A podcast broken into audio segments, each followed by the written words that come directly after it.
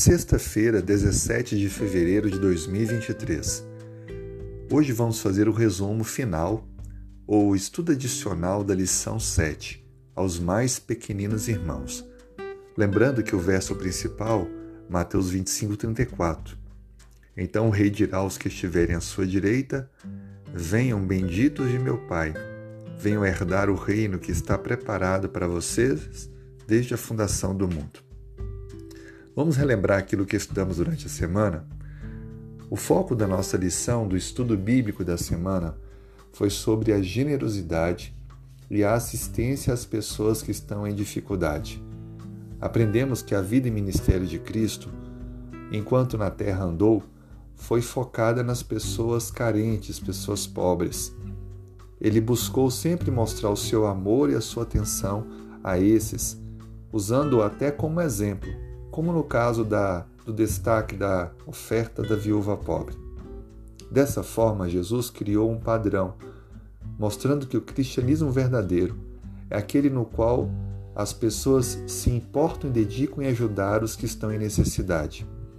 A Bíblia também apresenta, e vimos em Levítico 23, uma provisão divina para aqueles que estão em dificuldade, como, por exemplo, a orientação dada sobre as colheitas, pedindo para que todos deixassem as extremidades da colheita para que aqueles viajantes que estivessem em dificuldade ou pessoas carentes pudessem ali colher para se alimentar. Essa era uma forma de criar um fundo de recursos para assist dar assistência às pessoas pobres. Aprendemos também com o exemplo negativo do jovem rico, que ao ter um encontro com Jesus, recebeu a oportunidade de ter a salvação na sua vida, mas para isso precisava tirar o Deus da sua vida, que era a riqueza. Contudo, ele se retira triste porque não estava preparado para deixar de adorar a sua riqueza.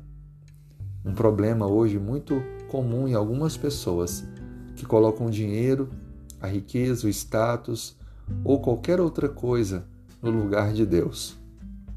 Diferente de deste, Zaqueu foi aquele que recebeu Jesus em sua casa e também buscou transformação de vida. Ele doou metade do que tinha para os pobres, pagou aqueles que ele havia defraudado multiplicadamente e demonstrou que Jesus em sua vida era algo muito mais importante do que a riqueza que ele possuía. Dessa maneira, Zaqueu nos ensina que é necessário fazer sacrifícios para que nós possamos de verdade honrar a Deus, não permitindo que nada ocupe o lugar dele em nossa vida. E vimos também a história de Jó. A Bíblia relata que era um homem íntegro, reto e temente a Deus. E o grande segredo da vida de Jó é que ele auxiliava os pobres, órfãos, viúvas, cegos, coxos necessitados e desconhecidos. A vida de Jó era uma vida de generosidade, buscando sempre atender com as riquezas que tinha aqueles que careciam ao seu redor. De fato, cristianismo verdadeiro é esse: se importar com as pessoas carentes ao nosso redor. Sabemos que são muitas as pessoas e nunca conseguiremos atender a todas mas não podemos usar isso como desculpa para sermos indiferentes e alheios às necessidades daqueles que estão próximos a nós.